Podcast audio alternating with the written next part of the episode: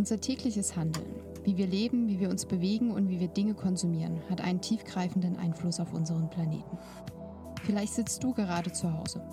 Vielleicht sitzt du aber auch in der U-Bahn. Egal, wo du gerade bist, vermutlich trägt dich gerade deine zweite Haut durch deinen Alltag.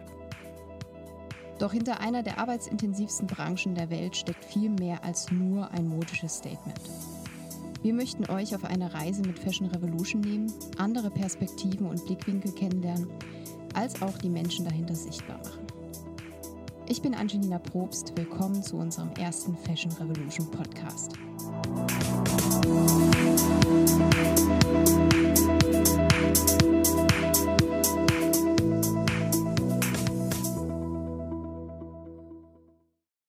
Ich sitze heute hier mit Ariane Pieper von Fashion Revolution Germany.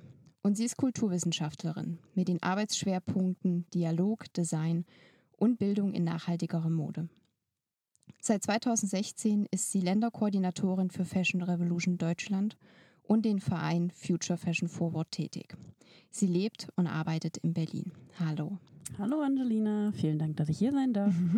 Schön, dass du auch heute hier bist. Was macht denn dein tägliches Arbeiten und Wirken so aus? Ähm, mein Arbeiten ist ganz stark begleitet von Kontakt mit Menschen. Mhm. Ich bin an der Stelle, dass ich nachhaltige Mode nach draußen tragen möchte und mit Menschen dafür in den Dialog trete. Es ist ein persönlicher Dialog häufig, es ist ein emotionales Thema und es muss ständig wiederholt werden. Nur jedes Mal wird ein kleiner Teil weitergenommen. Und dieser persönliche Kontakt steht total im Zentrum dieses Dialoges meiner Arbeit. Um, Bildungsarbeit gehört dazu und mhm. Netzwerkarbeit. Und was haben die Zahlen 2013, 1138 und 2500 gemeinsam? Und wieso wurden sie zum Sinnbild einer globalen Bewegung in der Textilindustrie? Die Zahlen sind leider traurige Zahlen, denn sie stehen für das Unglück Rana Plaza. Rana Plaza stand in Bangladesch, in Dhaka. Das mhm. ist ein mhm. Fabrikgebäude, das zusammengestürzt ist. Und dabei sind 1138 Menschen 2013 ums Leben gekommen. Aber viele, viele mehr sind dabei zu Schaden gekommen. Sie sind verletzt worden oder haben ihre Existenzen verloren. Und ähm, das war eines der schlimmsten Unglücke in der Textilindustrie. Und zwei Macherinnen, Carrie ähm, Sommers und Ursula de Castro, haben gesagt, das ist genug. Es sind genug Menschen zu Starte gekommen, genug Menschen gestorben und wir müssen etwas dagegen tun. Und deswegen haben sie dann 2013 gesagt, wir gründen Fashion Revolution. Mhm. Und Fashion Revolution kann nicht nur in einem Land existieren, denn die Textilindustrie ist global Absolut. agierend. Und ähm, wir brauchen eine globale Bewegung, ganz klar. Und deswegen ist Fashion Revolution von Anfang an global konzipiert worden. Mhm. Es sind mittlerweile 90 Länder, die daran teilhaben. Deutschland ist seit 2014 mit dabei. Und es ist eine Bewegung entstanden, eine aktive Bewegung, die etwas ändern möchte, die den Wandel begleiten möchte und mitgestalten. Und wie sieht das in der Praxis aus? Das sieht so aus, dass wir ähm, uns international vernetzen. Wir tauschen uns aus, wir legen Ziele fest. Wir haben Key Messages Jahr für Jahr, wo wir sagen, okay, das sind die, die Themen, die wir besonders angehen möchten. Mhm. Dieses Jahr wird es zum Beispiel sein, dass wir ganz stark auf Konsum, ähm, aber auch Konditionen, also Konditionsbedingungen ähm, absehen und auch die ähm, Zusammensetzung von Materialien. Und ähm, wir wollen ganz stark Alternativen in den Vordergrund rücken, wie mhm. den Kleidertausch. Und wir in Deutschland ähm, nehmen diese Themen auf, wir greifen sie auf, wir geben sie weiter, denn wir sitzen zwar in Berlin als Kernteam für Deutschland, aber wir haben noch viele hinter uns. In Deutschland ist auch eine Bewegung, die wächst und wir haben viele Städte-Ambassadors in ungefähr 20 Städten deutschlandweit, die Fashion Revolution in ihren Gruppen, in ihren Städten, in ihren Universitäten größer machen, weil sie sagen, es muss etwas passieren, wir wollen unseren Beitrag leisten und alle ähm, Mode nachhaltiger und wieder positiver gestalten. Würdest du sagen, ist das Bewusstsein wächst auch tatsächlich? Also ich meine, 20 Städte ist ja schon ähm, beachtlich, aber ist es nur in unserer Bubble so oder würdest du sagen, das ist ein allgemeines Bewusstseinsveränderung? Ja, ich finde, das, das ist eine sehr, sehr wichtige Frage. Ähm, ich habe da so ein bisschen so ein ambivalentes Gefühl dazu, denn zum einen merke ich, dass dieses Thema mehr Aufmerksamkeit bekommt. Mehr Menschen haben eine gewisse Ahnung davon und setzen sich damit auseinander. Die Medien greifen das immer stärker auf. Ähm, wir sind stärker nachgefragt als Kampagne, aber auch als Experten. Und ähm, man hat so den Eindruck, das Thema wird gesellschaftlich schon stärker repräsentiert und aufgegriffen. Aber wenn man sich Zahlen anschaut, dann sind sie doch verschwindend klein, gering, fast super klein, wenn man so möchte. Sie sind eigentlich gar nicht Existenz, denn wir sind immer noch unter 5 Prozent. Das sind Schätzwerte, weil es geht auch ganz viel um Definition. Was ist überhaupt nachhaltige Mode?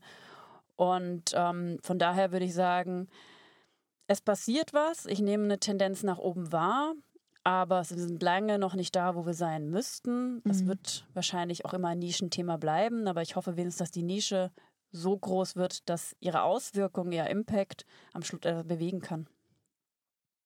Und ihr wart ja auch mit Fashion Revolution auf der Neonit in Berlin vertreten. Was würdest du sagen, welche Entwicklungen lassen sich in dem nachhaltigen Modesektor beobachten? Ja, ich glaube, ganz ähnlich wie ich gerade gemeint habe, man sieht so dieses Wachsen. Ne? Es wird größer, es sind mehr mhm. Akteure am Start, man sieht viel mehr Brands als am Anfang. Es sind, glaube ich, mittlerweile über 200 Brands. Die Neonit ist gewachsen von Jahr zu Jahr und es ist total schön zu sehen, diese positive Stimmung der Ausstellenden, aber auch der Besucher und der anderen Experten, die, die so eine Messe immer begleiten.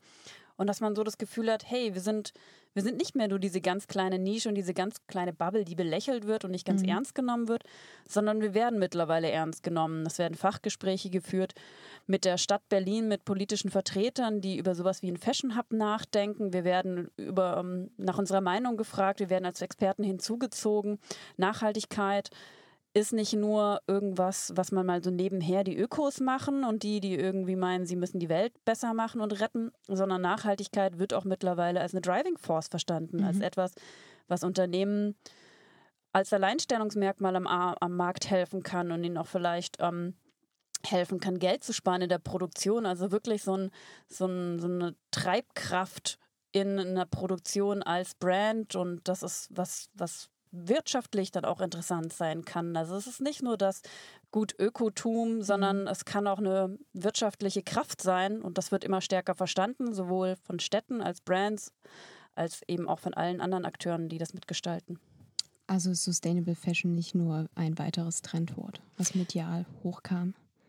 Ich würde nicht sagen, dass es ein Trendwort ist. Also dieses Buzzword Sustainability und Nachhaltigkeit, äh, ja, wir, es ist so ein bisschen ausgelutscht und wir können es vielleicht alle langsam nicht mehr hören. Da stecken halt ganz tolle Konzepte dahinter wie Zero Waste, Ressourcen schonen ähm, oder auch Alternativen nutzen. Und das fasst so schön zusammen. Sprache ist da total wichtig, ganz klar. Und das ist ein schnelles Wort, das all diese Konzepte zusammenfasst. Ich würde aber es nie als Trend bezeichnen, weil eigentlich ist es kein Trend, sondern es führt uns dahin zurück, wo wir mal waren. Wir sind nämlich mal viel, viel ressourcenschonender mit Materialien und dieser Welt umgegangen und Absolut. wir hatten mal viel höhere Werte. Ähm, und da müssen wir wieder zurück. Wir müssen wieder sozialer, ökologischer mit der Welt und den Menschen umgehen. Und ich sehe darin keinen Trend, sondern eigentlich eine große Notwendigkeit, wo wir wieder zurück müssen und dann damit aber in die Zukunft streiten. Sehr schöne Worte dazu. So, wenn ich jetzt als Kundin oder Kunde das Bewusstsein für mich wieder entdeckt habe, was mache ich dann? Also es gibt, ich habe vielleicht davon gehört, ich gehe durch die Läden, ich suche nach Alternativen. Was sind so deine fünf äh, Handlungstipps für den Alltag? Hm. Da zitiere ich ganz gerne am Anfang immer Vivienne Westwood, die sagte, Buy less, choose well, make it last. Das ist auch so ein bisschen der Slogan von Fashion Revolution mhm. und da steckt einfach total viel Wichtiges drin, denn als allererstes müssen wir einfach weniger kaufen. Wir konsumieren mittlerweile viel zu viel. Das ist einfach äh, der, das größte Problem, das damit einhergeht, dass wir viel zu viel Ressourcen verbrauchen viel zu schnelllebig mit Produkten, Bekleidung umgehen und wir müssen wieder viel, viel weniger kaufen. Da muss jeder anfangen, in sich gehen, überlegen, brauche ich dieses Teil wirklich? Habe ich nicht irgendwie das schon in einer anderen Farbe oder was will ich damit überhaupt? Also seine Kaufentscheidungen überdenken und wenn man was Neues will, ähm, dann drüber nachdenken, ist es genau das? Vielleicht mal kurz einen Tag im Schrank, äh, nicht im Schrank, im Laden hängen lassen. Und innehalten. Äh, genau, innehalten, drüber nachdenken. Denke ich mir am nächsten Tag in der Woche immer noch dran, dann ist es vielleicht genau das Teil, mhm. was man braucht.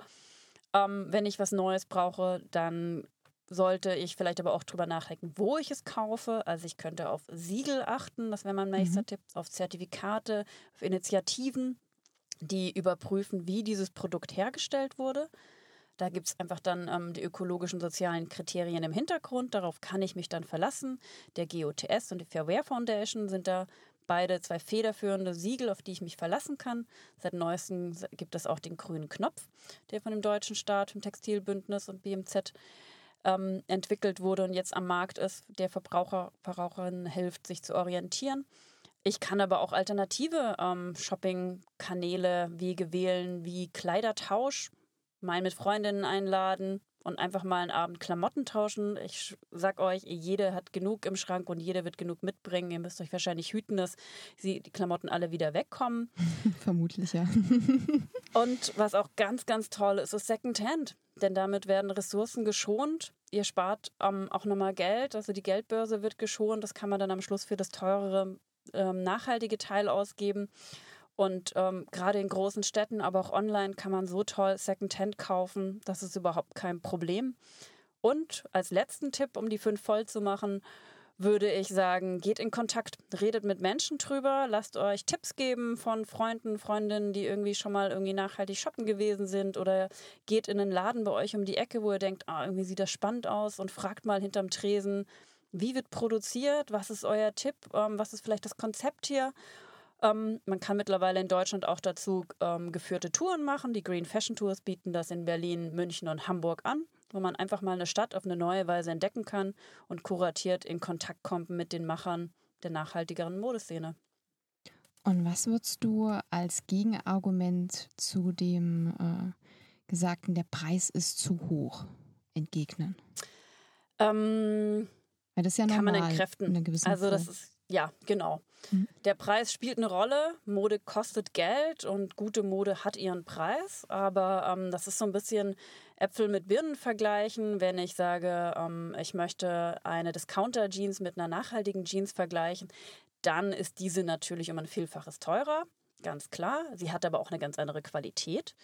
Wenn ich was ähnlich qualitativ Hochwertiges vergleiche, also nehmen wir eine Markenjeans mit einer nachhaltigen Jeans, dann kommen wir schon auf einen Preis, der sich ziemlich ähnelt, nämlich so um die 100 Euro. Also kann man das mit dem Preis ähm, entkräften und sagen, okay, ich kaufe was, was gleichwertig ist und das andere ist sogar noch unter sozialen und ökologischen Kriterien hergestellt und hat ähm, ja einen ähnlichen Preis. Und was ich an dieser Stelle auch gerne sage, ähm, geht eben Secondhand kaufen oder tauschen. Das ist auch eine Variante, um Mode zu konsumieren. Billiger, viel, viel billiger.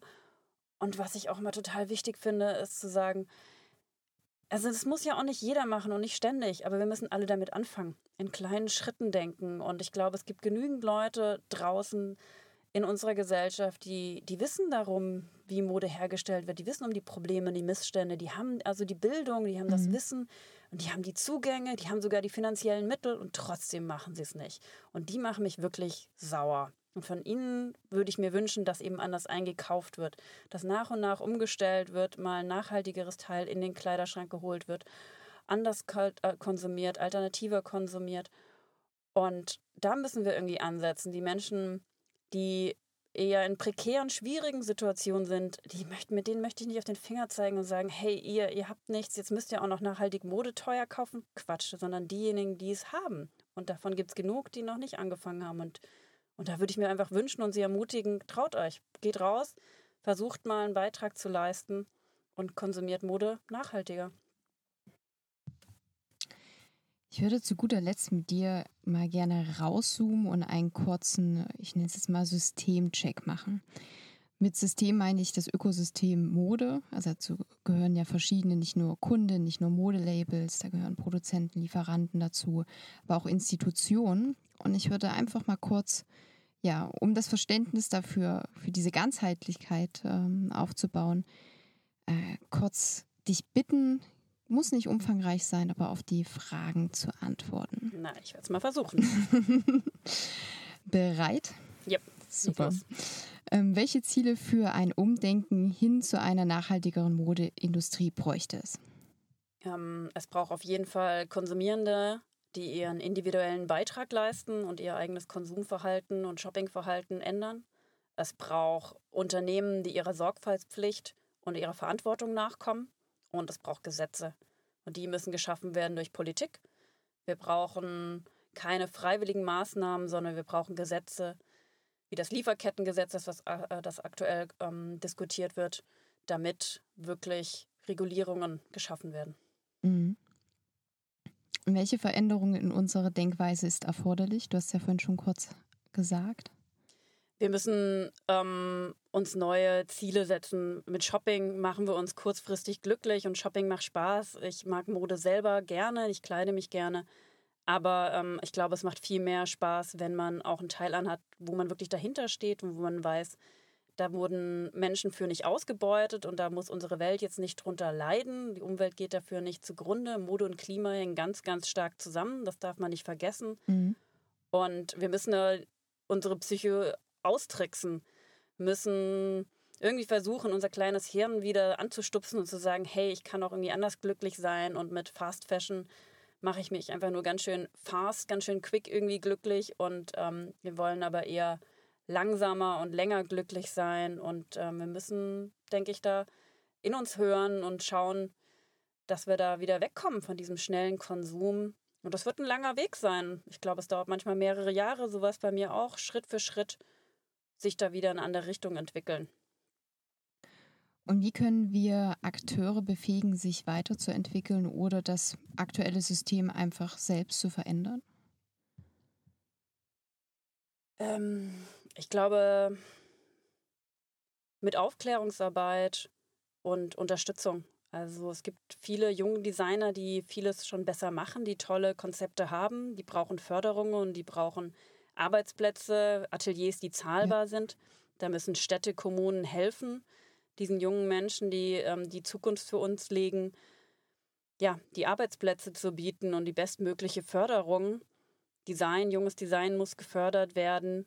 Und ähm, die Hochschulen müssen dafür auch ganz früh ansetzen, an ihren modebezogenen Studiengängen und zu Nachhaltigkeit unterrichten, Alternativen unterrichten und das ähm, Mode eben eher ganzheitlich darstellen. Und äh, das ist leider aktuell noch nicht der Fall. Und da würde ich mir definitiv wünschen, dass die Curricula Nachhaltigkeit mit all ihren Facetten mit aufnehmen. Gibt es inspirierende Beispiele, wo dieser Informations- oder Aufklärungsfluss quasi schon gut gelebt wird? Oder wo du schon eine Veränderung siehst? Also es gibt einzelne Akteure, die ähm, versuchen, diese Lücke zu schließen. Mhm. Beispiel wäre Femnet mit ihrem Projekt Verschnitt. Sie haben sehr früh erkannt, dass eben an Hochschulen nicht Nachhaltigkeit in dem Ausmaß unterrichtet wird, mhm. wie es notwendig ist. Und ähm, deswegen wird mit dem Projekt Verschnitt an Hochschulen gegangen um dort Studierende aufzuklären, was es mit Nachhaltigkeit und was es mit der Modeindustrie und den Menschenrechten, den Arbeitsrechtsverletzungen auf sich hat.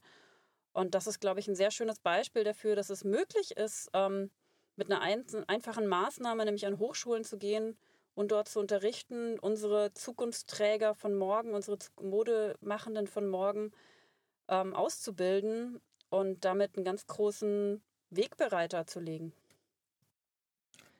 Was gibt es noch für aktuelle physische, aber auch digitale Strukturen, die es noch zu verbessern gilt? Oder die vielleicht auch noch nicht so ganz funktionieren? Falls dir was Konkretes einfällt. Also Transparenz ist ein ganz großes Thema. Ähm, mhm. Da gibt es mittlerweile sehr schöne Tools, sehr schöne Software, die Brands nutzen können, um zu zeigen, wo wird produziert. Also sie können damit einfacher ihre Lieferketten offenlegen. Ähm, Traceability, also die Rückfolg äh, Rückverfolgbarkeit, ist auch ein großes Thema für Brands. Ähm, also es muss gezeigt werden, wo wurde produziert, unter welchen Maßnahmen. Und dafür gibt es mittlerweile sehr schöne ähm, Software, sehr schöne Programme, um das darzustellen. Die können sicherlich noch weiterentwickelt werden. Die ähm, müssen, glaube ich, auch bekannter gemacht werden. Es muss gezeigt werden, dass das auch ein schönes Tool ist, um Konsumierende aufzuklären und damit seine Konsumierenden auch an sich zu binden. Also es muss, glaube ich, viel mehr darüber gesprochen zu werden, dass es eben nicht nur so ein, so ein schwerer Stein ist, den man mit sich schleppt, Nachhaltigkeit, sondern dass es eben auch eine große Chance bietet Und äh, dafür müssen diese, diese Möglichkeiten, Brands, bestehenden, etablierten Unternehmen ähm, dargestellt werden und bekannt gemacht werden und ähm, so dass verstanden wird und auch umgesetzt wird. Vielen Dank. Gibt es vielleicht eine Veranstaltung oder etwas, was du in näherer Zeit empfehlen kannst, wo Interessierte hingehen können? Also in Berlin haben wir immer noch die Fast Fashion Ausstellung. Die mhm. gibt es in Dahlem. Die ähm, ist absolut ein Besuch wert. Da kann man sich ganz toll informieren ähm, zu den vielen Facetten von Mode und nachhaltiger Mode. Da gibt es auch einen schönen Nebenraum, wo eben positive Beispiele gezeigt werden. Und ähm, im April ist es wieder soweit. Wir haben den Fashion Revolution Day. Jedes Jahr am 24.04. findet er statt als Warntag, aber auch als Tag, um positiven Beispielen eine Plattform zu bieten. Wir werden sicherlich wieder eine tolle Aktion machen, hier in Berlin, aber auch deutschlandweit und natürlich weltweit. Und wir freuen uns über jeden, der kommt und mitmacht. Und bis dahin freuen wir uns über jeden, der die Frage stellt, Who made my clothes? Das ist nämlich unsere Frage, wie wir Transparenz fordern bei Fashion Revolution. Äh, Transparenz ist Key-Thema bei uns. Und ähm, mit dieser einfachen Frage, wer hat meine Kleidung gemacht, wollen wir Brands dazu auffordern, die Transparenz ähm, zu bieten, ihren Konsumierenden zu zeigen, wie äh, die Produkte hergestellt wurden. Das bedeutet ähm, in der Praxis, ich würde zum Beispiel hingehen und mein T-Shirt auf links drehen. Dann sieht man hinten, welche Marke es hergestellt hat. Tagge das mit der Frage Who made my clothes? Tagge das Unternehmen. Und dann hoffen wir, dass das Unternehmen antwortet mit dem Hashtag I made your clothes und zeigen kann, hey, ich habe dein T-Shirt in folgendem Land hergestellt, in der folgenden Fabrik, unter folgenden Produktionsbedingungen und ähm, du kannst ein gutes Gewissen haben oder dein Gewissen ist vielleicht nicht so gut und nächstes Mal kaufst du lieber woanders. Okay, das heißt, äh, der 24.04. bitte mit einem Ausrufezeichen euren Kalender versehen. Ja, bitte. also ihr seht, Mode ist sehr individuell und auch eine Manifestation von Kultur und Gesellschaft. Sie zeigt, wie wir leben, wer wir sind und wer wir auch gerne wären. Vielleicht auch, wie wir gerne von dem Rest der Welt wahrgenommen werden möchten. Sie ist ein Statement der Individualität, aber auch über unsere Einstellung zum Einkaufen. Und wir können uns ihr leider nicht entziehen, denn egal, ob wir uns für Mode interessieren oder nicht, wir sind alle ein Teil der Textilindustrie durch die Tatsache, dass wir Kleidung tragen, kaufen und die Art, wie wir mit ihr umgehen. Daher braucht es jeden Einzelnen von uns, um genau so ein Umdenken in Gang zu setzen. Ihr habt gehört, es beginnt bereits schon mit der Frage, wer macht eigentlich meine Kleidung? Damit geht Mode weg von Oberflächlichkeiten hin zu einer kommunikativen Kraft und zu dem, was sie eigentlich ist, nämlich viel wertvoller, als sie verkauft wird. Vielen Dank für unseren Austausch und die heutigen Anregungen. Wir hoffen, das Gespräch hat euch genauso gut gefallen wie uns. Tschüss und bis zum nächsten Mal. PS, beim nächsten Mal sprechen wir mit Natascha von Hirschhausen über Zero Waste. Seid also gespannt. うん。